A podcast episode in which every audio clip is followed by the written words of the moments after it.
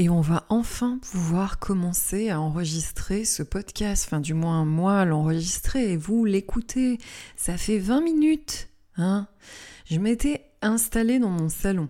J'avais mis la, chaîne YouTube avec le feu de cheminée pour ambiancer en mode 1er novembre. Nous sommes le 1er novembre. Et bien ça résonnait dans mon salon.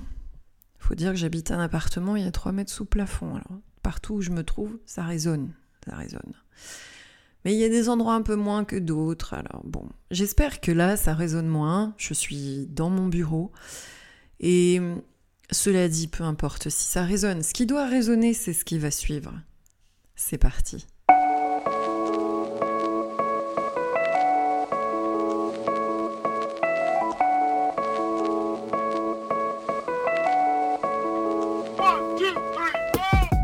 Bonjour à tous et bienvenue sur Campagne Naturo, le podcast qui milite gentiment pour une vie plus saine et plus tranquille. Je suis Delphine, je suis naturopathe et praticienne en psychologie positive et en PNL, programmation neurolinguistique. Et sur ce podcast, nous parlons un peu de naturopathie et beaucoup, beaucoup des émotions, de la relation que l'on a à nos émotions d'accompagnement des émotions puisque à chaque émotion survient une pensée et un comportement. Donc ici, on parle bah, de tous les comportements qui vont découler de vos émotions et pourquoi on fait ça et comment ça se passe. Et puis on parle aussi de troubles du comportement alimentaire, puisque ça c'est ma spécialisation, c'est ma spécificité. Euh, vous commencez à le comprendre, puisque maintenant j'aborde de plus en plus le sujet. J'accompagne majoritairement des personnes qui sont touchées par une relation conflictuelle comportementale entre la nourriture, leur corps et leur euh, vision d'elles-mêmes. Euh, et qui peuvent bah, se retrouver complètement emprisonnées dans cette relation à la nourriture conflictuelle. Relation conflictuelle à la nourriture. Fait des tournures correctes. Et voilà, c'est le propre de mon travail actuellement. D'ailleurs, il y aura un lien hein, dans ce podcast, euh, celui qui arrive, là tout de suite, il va y avoir un lien avec les troubles du comportement alimentaire. Alors, sachez que euh, l'accompagnement naturopathique et naturel des troubles du comportement alimentaire, j'en ai fait une formation. J'ai créé une formation spécifique qui peut être dispensé aux professionnels de santé et aux professionnels du bien-être sur la plateforme Nanaturopathe Formation. je vous mettrai les liens un peu partout. Vous pouvez aussi le trouver sur mon compte Instagram Campagne Naturo, le lien vers la formation avec tous les contenus pédagogiques. De quoi ça parle? Puisque pour moi, euh, c'est quelque chose de spécifique en termes d'accompagnement. On le voit pas nécessairement en école de naturopathie. C'est une approche d'ailleurs que je je sors de la nature. J'estime qu'en école, on n'est pas du tout formé à ça. Et euh, ça mérite, si vraiment vous avez envie de vous pencher sur ces sujets, qui pour moi sont des sujets profondément de société actuelle. Hein. Ce n'est pas quelque chose que l'on ignore. On sait parfaitement qui un jour, et surtout parmi les femmes, n'a pas été en conflit avec son corps, je vous le demande. Euh, et à quel point euh, la femme, les femmes peuvent se maltraiter vis-à-vis de ça et dérégler complètement, mais vraiment dérégler complètement toute euh, bah, l'homéostasie qui, qui, qui, qui, régule en fait les fonctions du corps. On peut aller très très loin hein, quand on est, euh, quand on est bah, face à ces problèmes-là. Et ça mérite un accompagnement spécifique. Voilà, c'est la partie j'arrête. Je vous mets les liens si vous avez besoin d'aller plus loin. Bon, le sujet du jour, parce que justement, je, ferai un lien, hein, bien évidemment. Euh, quel est le plus puissant remède contre les peurs? Je vous le donne en mille, ça n'est pas la bouffe, ça n'est pas la nourriture, hein. même si gastronomique et fine soit-elle, ça ne sera pas ça. Le meilleur remède, je vais vous le dire tout de suite, le meilleur remède, le plus beau et le plus puissant des remèdes contre les peurs, c'est l'amour. Alors là, ok, qu'est-ce qu'elle nous sort encore là? L'excité du bonheur et de la pensée positive, gouratisation en mode développement personnel à fond la caisse. Souvent, on vous dit ça et vous pouvez le lire de partout. Donnez-vous de l'amour pour lutter contre les peurs. Mais, et ça vous parle pas forcément, surtout si vous êtes dans un mode euh, drama queen ou un moment de votre vie où ça va pas trop trop. Et là, vous lisez le truc, non mais c'est simple, hein, il faut se donner de l'amour. Ah ouais, super. Ouais, ok, je fais comment? C'est quoi? Enfin bon, ça peut vite devenir compliqué, voire cliché. Et euh, tout en sachant que la vie, ça pique, hein, ça pique. Alors, justement, une petite aparté, toute petite, petite, parce qu'il faudrait que je fasse un podcast à ce sujet un jour la différence entre la psychologie positive et la pensée positive.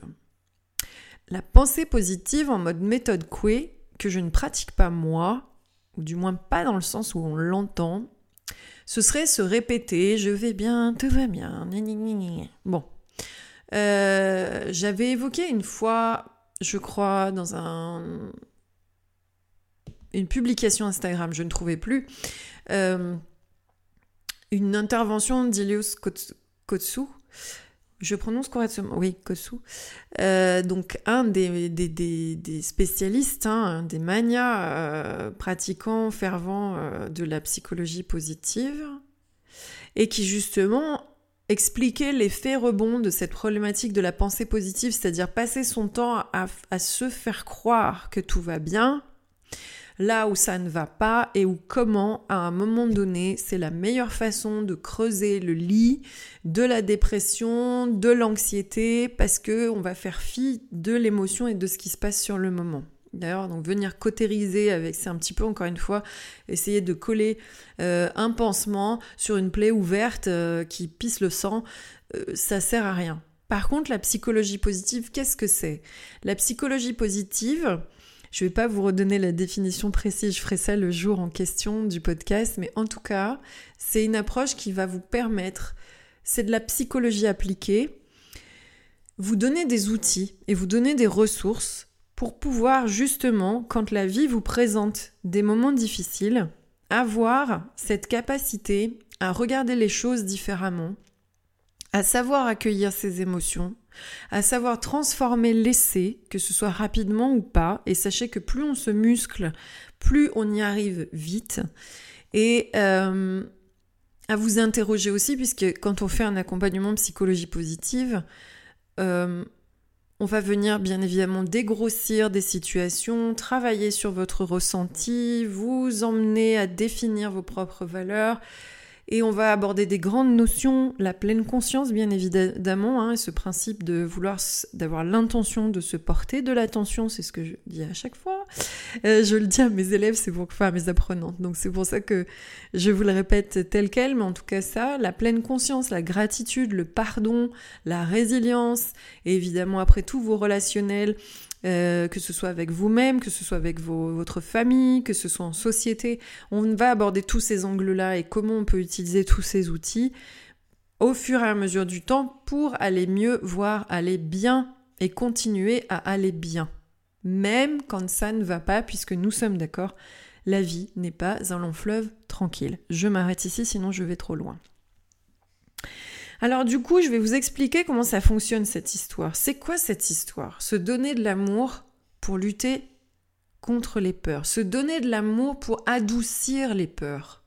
Parce que je dis lutter, je devrais même pas utiliser ce mot-là encore une fois. Ce serait adoucir les peurs, accueillir la peur, rassurer la peur, accompagner la peur, les peurs. Et en fait, cette histoire, c'est complètement chimique. C'est pas un espèce. Alors oui, non, c'est pas comment dire, c'est pas une croyance, croyance ou un espèce de principe ésotérique, spirituel, euh, voilà, euh, tout ce que vous voulez. C'est complètement chimique. Je vais vous l'expliquer, je vais vous donner des exemples. Et je vais vous même raconter une histoire pour illustrer, illustrer pardon, mon propos. Euh, et cette histoire, en fait, elle se déroule encore maintenant à cet instant précis où j'enregistre, à cet instant précis où vous, vous écoutez ce podcast. Cette histoire continue depuis le premier jour où le monde est devenu monde. Et à mon avis, cette histoire va durer jusqu'au dernier jour, si tant est qu'il y en ait un, un jour. À cet instant précis, il y a une femme qui accouche. Peut-être même 2, 3, 10, 20, 100, 500, 1000 je ne sais pas le nombre de femmes qui accouchent chaque seconde dans ce monde, Mais cette histoire se déroule précisément maintenant. Elle a eu lieu il y a 10 minutes et elle aura lieu dans 10 minutes encore. C'est l'accouchement. Au cours de la grossesse au troisième trimestre, l'utérus va être progressivement tapissé d'ocytocine. En fait, c'est même pas, même pas tout à fait ça. L'utérus va se mettre à bourgeonner, c'est-à-dire qu'en fait, il va se recouvrir de récepteurs à ocytocine. L'ocytocine, c'est l'hormone de l'amour. Et en fait, à quoi va servir cette ocytocine? Le corps étant très bien fait, l'utérus qui est un muscle va devoir effectuer de très très fortes contractions pour pousser ce petit humain par ce tout petit trou. Il va avoir besoin justement bah, de force. Et la contraction va être provoquée par l'ocytocine. C'est le job de l'ocytocine pendant l'accouchement. ok? Et c'est aussi pour ça que il y a un côté un petit peu très euphorisant sur les derniers instants et puis après la présence de l'ocytocine continue après la naissance hein, de l'enfant.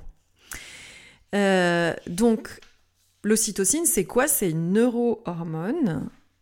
Pourquoi neuro? Parce que justement ça ça travaille, euh, c'est même un, oui, une neurohormone, un neuropeptide, puisque c'est constitué d'acides aminés, et en fait, ce sont les réactions au niveau du cerveau, enfin du moins du corps, qui vont remonter au cerveau pour provoquer euh, un autre influx nerveux et donc une réponse.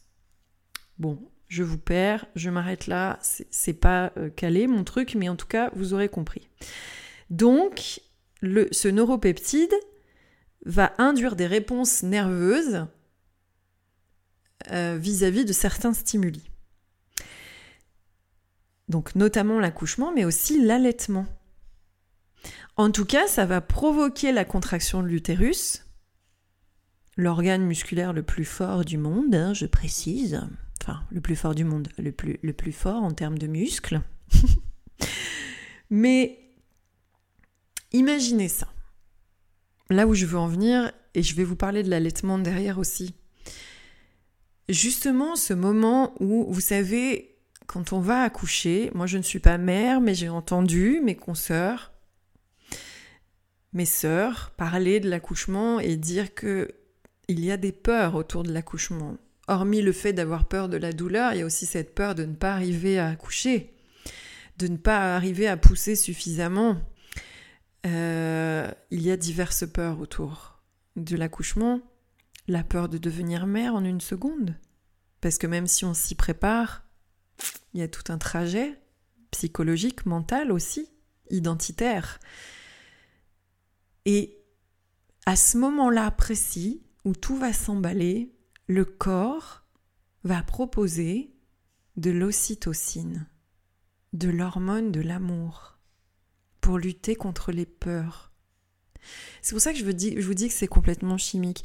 Si je vais plus loin, c'est aussi l'hormone de l'allaitement. Et Dieu sait que ces femmes, toutes les femmes qui ont allaité, qui ont choisi d'allaiter, s'il vous plaît, euh, on sait que ça va être la succion du téton, justement, et le fait que quand on allaite son enfant, on le regarde avec tellement d'amour aussi, l'ocytocine, de l'ocytocine va encore se propager et provoquer justement l'éjection du lait que l'enfant va boire, du lait maternel. Et encore une fois, j'ai cru entendre et comprendre que les premiers allaitements, voire même le tout premier allaitement, est une sensation très compliquée. Pourquoi? Parce que l'enfant va se mettre à téter et l'utérus, qui justement est déjà hyper sensible, va se remettre à contracter. Donc souvent, les premiers allaitements sont douloureux ou du moins inconfortables, je devrais plutôt le dire comme ça. Ça varie en fonction des femmes. Mais encore une fois, dans cette idée, on pourrait avoir peur d'avoir mal à l'allaitement d'être inconfort. Et c'est l'amour qui va justement permettre de dépasser ses peurs et d'aller embrasser cette identité de maman. Et j'avais besoin en fait de vous parler de ça justement pour vous dire à quel point l'amour peut vous permettre de dépasser toutes vos peurs. Celles-ci sont quand même les plus fortes, peut-être, j'allais dire les plus belles, mais pas forcément, je devrais pas dire ça.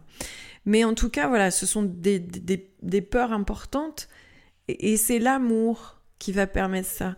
L'ocytocine aussi, c'est ce qui va favoriser l'attachement. Alors l'attachement maternel et le comportement instinctif de protection de la mère envers ses petits, euh, le fait de, de, subvenir à leurs besoins primaires, euh, de les abriter, de les nourrir, de les sécuriser, c'est l'ocytocine qui va provoquer ça. L'ocytocine, c'est aussi l'hormone de l'attachement amoureux. C'est pour ça qu'on dit hormone de l'amour, mais du lien conjugal. Les hommes hein, sont concernés aussi. C'est l'hormone de l'érection chez l'homme. Hein. Ça va intervenir au moment de la sexualité dans l'orgasme, justement, parce que ça va provoquer la contraction des muscles et la fameuse vibration de l'orgasme.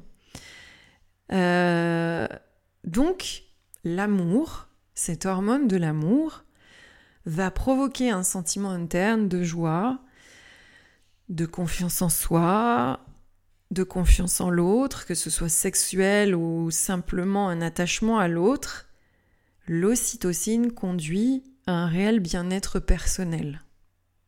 Donc, l'amour conduit à du bien-être personnel. Et dans cette idée, si on va un peu plus loin, quand on a peur, qu'est-ce qu'on produit? Du cortisol. Bon, j'en parle assez souvent. Et l'ocytocine, eh ben, elle est capable de s'opposer à la production de cortisol, justement. Voyez? Et il y a des études qui démontrent en fait qu'elle inhibe, l'ocytocine va inhiber les effets du cortisol. Ça va donc réduire les effets du stress et de l'anxiété, même dans les cas chroniques. Et il y a des études même qui montrent à l'inverse hein, que euh, les sujets comment dire exposés au stress et à la dépression ont des taux d'ocytocine sanguin qui sont très abaissés. Voyez? Et là, on, fait. Mon, idée, quand je veux vous dire ça, c'est pour donner une image. L'amour contre les peurs. Ok? Là, on vous explique, je vous explique qu'en fait, il y a même des études qui démontrent que, justement, des études cliniques qui démontrent que si on est plein d'ocytocine, bah, le taux de cortisol est moins élevé et que quand on a justement un taux de cortisol très élevé, mais on s'aperçoit que l'ocytocine n'est pas très très présente. Alors, qu'est-ce qu'on doit comprendre? Si je symbolise et je sors de la natte physio, je me dis quoi? Je me dis que pour aller pousser un bébé, pour ne pas avoir peur d'accoucher, pour dépasser la douleur ou l'inconfort de l'allaitement, pour pouvoir aimer l'autre, pour pouvoir ne pas avoir peur de tomber amoureux se risquer de tomber amoureux. Et peut-être justement la peur de perdre l'autre, la peur, etc. C'est l'amour qui va venir travailler sur le sujet. Plus vous allez cultiver l'amour, plus vos peurs seront accueillies, mis comment dire? Les peurs existent en fait, c'est pas quelque chose. On a tous peur, j'ai peur, j'ai peur moi aussi hein, des diverses choses régulièrement. Mais du coup, je sors l'amour que j'ai dans les poches là. Et je vais me nourrir avec ça. Je vais me galvaniser à l'amour. Moi, je dis souvent, j'ai de l'amour plein les poches. Peut-être que je vous l'ai déjà dit. J'ai de l'amour plein les poches le ciel, les arbres. J'ai mes amis, mais ça tient même pas à quelqu'un d'autre, ça tient à mon regard. Sur moi aussi. Et ça veut pas dire qu'il n'y a pas des choses chez moi qui ne me conviennent pas. Ça veut dire que je m'aime même avec ce que je n'aime pas chez moi. J'ai suffisamment d'amour pour moi pour accueillir mes peurs. Et si j'en ai pas assez chez moi, j'ai des amis, j'ai mes parents. Et après, j'en ai de partout de l'amour. Il y en a de partout de l'amour. Faites-vous une plâtrée de. Comment dire? C'est pas une plâtrée, c'est une plaque de cookies. Prenez rendez-vous pour vous faire masser. De l'amour. Allez chercher ça. Bon, là, ça peut paraître un peu, un peu bête, un peu simple. Mais en fait, c'est aussi simple que ça. Pourquoi compliqué? C'est aussi simple que ça. Ayez même de l'amour pour vos peurs. Dites-lui, ok, je sais, je t'entends. J'entends que tu as peur. Ne t'inquiète pas. Je suis là. Je ne te rejette pas. Tu as le droit de t'exprimer. Parlez à vos peurs. Dites-lui que vous les, dites-leur que vous les aimez. Encore une fois, ça peut paraître stupide, et à la limite, je ne vous demande pas de me croire. Faites-le. Testez, expérimentez avant de rejeter en bloc. Mais dans l'idée, c'est bien le meilleur des remèdes. Si je vous donne cet exemple de l'accouchement, c'est quand même le truc ultime, quoi. Là où l'hormone de l'amour, mais what, what, what, what? Ça atteint des, des, taux euh, sériques euh, de malade. Je dois pousser un bébé, quoi. C'est, vous voyez? Et ce premier regard, souvent on dit ça, quand les femmes accouchent, euh, les, les, couples souvent retombent amoureux, mais parce que justement, il y a ça là-dedans. Ils se regardent à nouveau, ce bébé vient d'arriver, et souvent, il y a quelque chose qui se joue de très beau. Et oui, les hommes retombent amoureux de leurs femmes parce qu'ils sont pleins d'ocytocine aussi.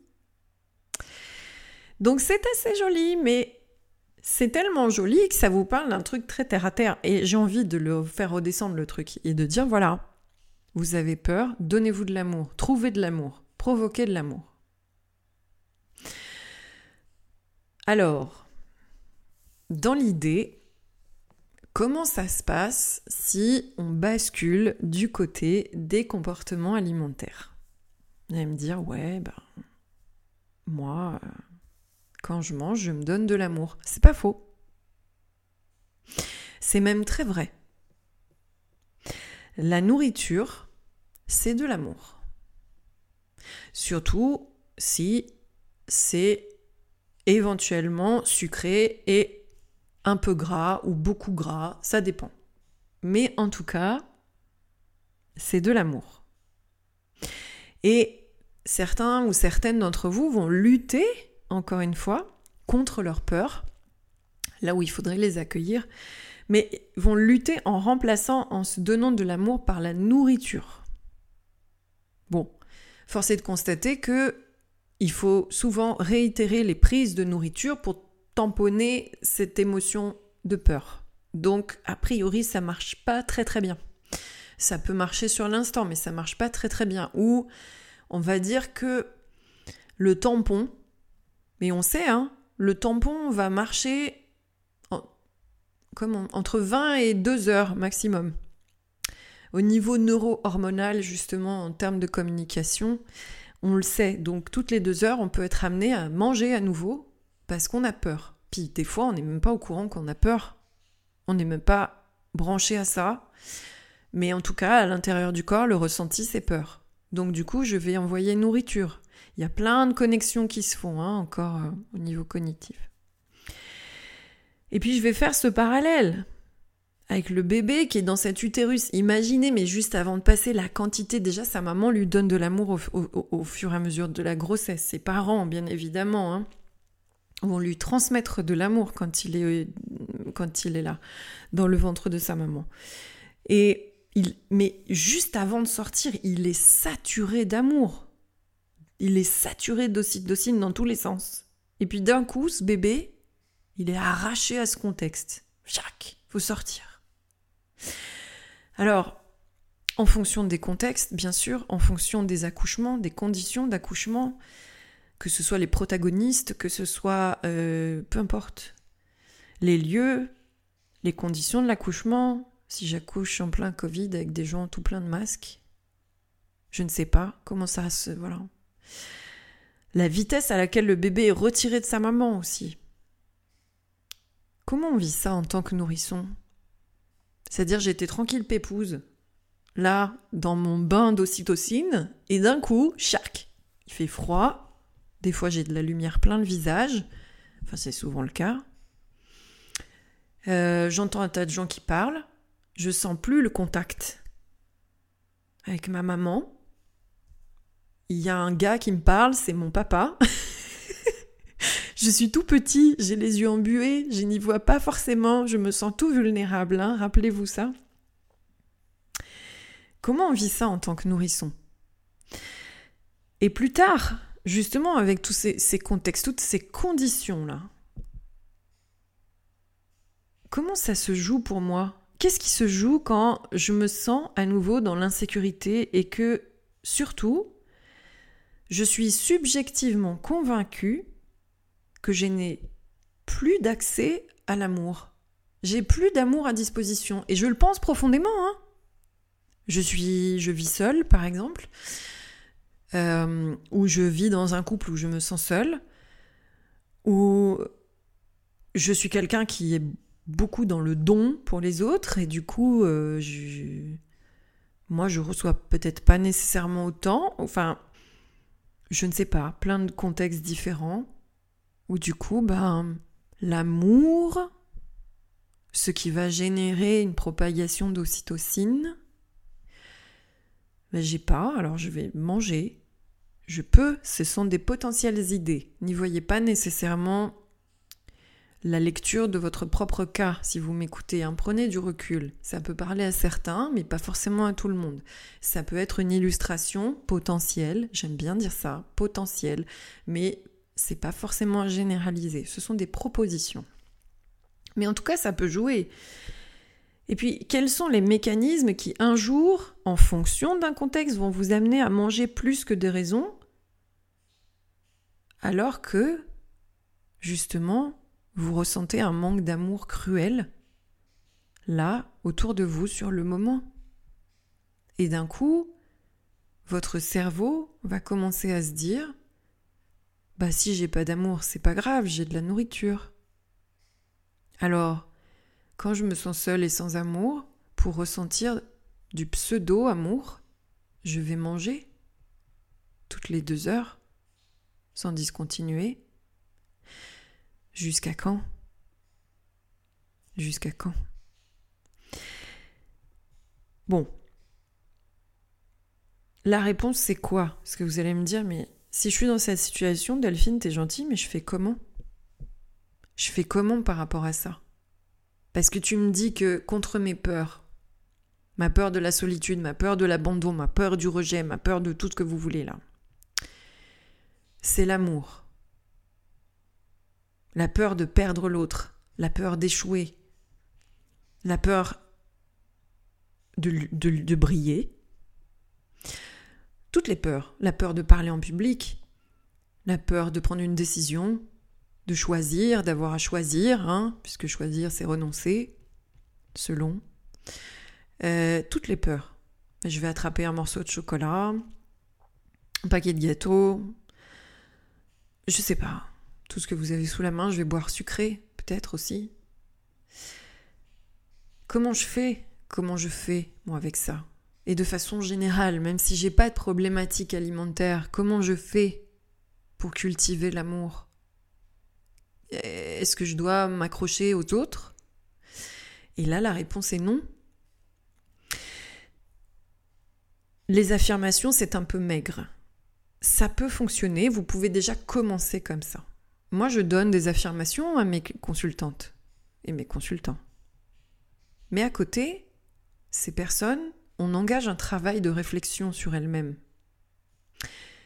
En fait, pour vous donner de l'amour, passez à l'action, je vous l'ai dit tout à l'heure. Mais déjà, venez voir. Allez voir quelqu'un. Un thérapeute, un coach, un naturopathe, un consultant, tout ce que vous voulez. Quelqu'un déjà qui va vous permettre de vous confronter à cette problématique-là, d'ordre comportemental ou pas, Parce que euh, vous pouvez justement avoir des peurs et un syndrome d'anxiété chronique, ne pas forcément manger, mais rester enfermé chez vous, ne pas voir le jour, ne pas rencontrer des gens, euh, être victime d'agoraphobie. En tout cas, avoir des comportements qui vous coupent des autres ou vous empêchent de vous épanouir pleinement dans ce que vous voulez être, vous, ou qui vous font faire des choses dans lesquelles vous ne vous reconnaissez pas, c'est possible aussi. En tout cas, travaillez sur vous, travaillez sur le sujet. Il n'y a pas 156 solutions. Allez vous confronter à la peur en question, interrogez-la, accueillez-la, faites-lui un gros câlin, en fonction de tout ce que vous allez utiliser. Je n'ai pas évoqué ça, mais ça peut être de aller voir un psy, un psychologue, un psychothérapeute, une psychopraticienne en psychologie positive. que ce soit moi ou quelqu'un d'autre, c'est pas la question. Et que ce soit sur le sujet des troubles du comportement alimentaire, c'est pareil. Que ce soit moi ou quelqu'un d'autre, c'est pas la question. Travaillez sur vous, c'est juste le principe. Pour vous apporter de l'amour, il faut déjà comprendre là où vous devez vous en apporter. Et commencer à travailler sur soi s'en est déjà. Commencez aussi à avoir un regard bienveillant envers soi, des mots beaucoup plus doux. Écoutez-vous parler de vous, assez de vous-même. Comment vous vous voyez? Est-ce que vous vous aimez? Est-ce que vous vous aimez? Est-ce qu'il y a des angles de vous que vous n'aimez pas Parce que vous pouvez vous aimer et puis certains angles, vous les aimez pas forcément? Allez chercher de l'amour. Et si par exemple, je reprends l'histoire de l'éco-anxiété par exemple. L'éco-anxiété, c'est ce qui va concerner les personnes qui ont peur pour l'avenir de la planète et qui va générer des angoisses l'amour, encore une fois. Aimez-la, cette planète. Donnez-lui de l'amour. En lui donnant de l'amour, vous vous donnez de l'amour. Peu importe si ce petit geste est insuffisant selon vous, faites-les quand même, continuez. Allez trouver quelqu'un qui, justement, ne souffre pas d'éco-anxiété. Discutez avec cette personne. Si vous avez des gens dans votre vie parce que là, par exemple, on peut parler de peurs qui ne sont pas de l'ordre de l'estime de soi si on parle d'éco-anxiété. Allez trouver les bras de quelqu'un. Allez trouver l'écoute. L'écoute, hein, de quelqu'un. Mais en tout cas, créer du contact avec une autre personne. Et ça, c'est déjà aussi pareil. Allez chercher l'amour. Ne restez pas figé dans votre peur. Soyez dans l'action, en fait. Regardez encore cet exemple du petit enfant. Hein. Quand il a peur, qu'est-ce qu'il fait? Va chercher ses parents. Quand il est tout petit, il va chercher ses parents. Il va chercher l'amour de ses parents. Ça marche aussi quand on est grand. Hein. En fait, c'est pas question de savoir je suis petit ou je suis grand. C'est juste du réflexe. Et ce réflexe, il doit perdurer. Il doit continuer. Voilà. Donc, euh, J'espère que mon propos vous aura éclairé sur bah, quel est le meilleur remède contre les peurs, c'est l'amour. Que vous vous donniez cet amour ou que vous alliez le chercher, que vous le cultiviez ou que vous appreniez à le développer. Mais en tout cas, selon moi, c'est ce qu'il y a de plus puissant pour accueillir vos peurs, leur donner la parole même, et pouvoir avancer avec elle. Une peur est censée vous aider à bouger, pas vous pétrifier. Si elle vous pétrifie un peu et que vous bougez derrière, ok. Si elle vous pétrifie sur place et que vous ne bougez plus, et que du coup ça devient des angoisses et de l'anxiété, il faut faire quelque chose. Il faut travailler là-dessus avant que ça ne vous bouffe complètement. Ou que vous développiez des comportements compensatoires, comme ça peut l'être avec la nourriture, mais ça peut être la cigarette, ça peut être euh, fumer de l'herbe, ça peut être euh, de l'alcool, ça peut être plein de choses, et d'autres comportements différents, des, tocs, par exemple. Euh, voilà, réfléchissez à la question, et puis en tout cas, quoi qu'il en soit, moi, j'espère vous avoir donné un peu d'amour dans ce podcast et je vous remercie, comme à chaque fois, de m'avoir écouté, d'avoir été présent, que ce soit matin, midi ou soir. Je vous souhaite de bons moments. À très bientôt sur Campagne Naturo.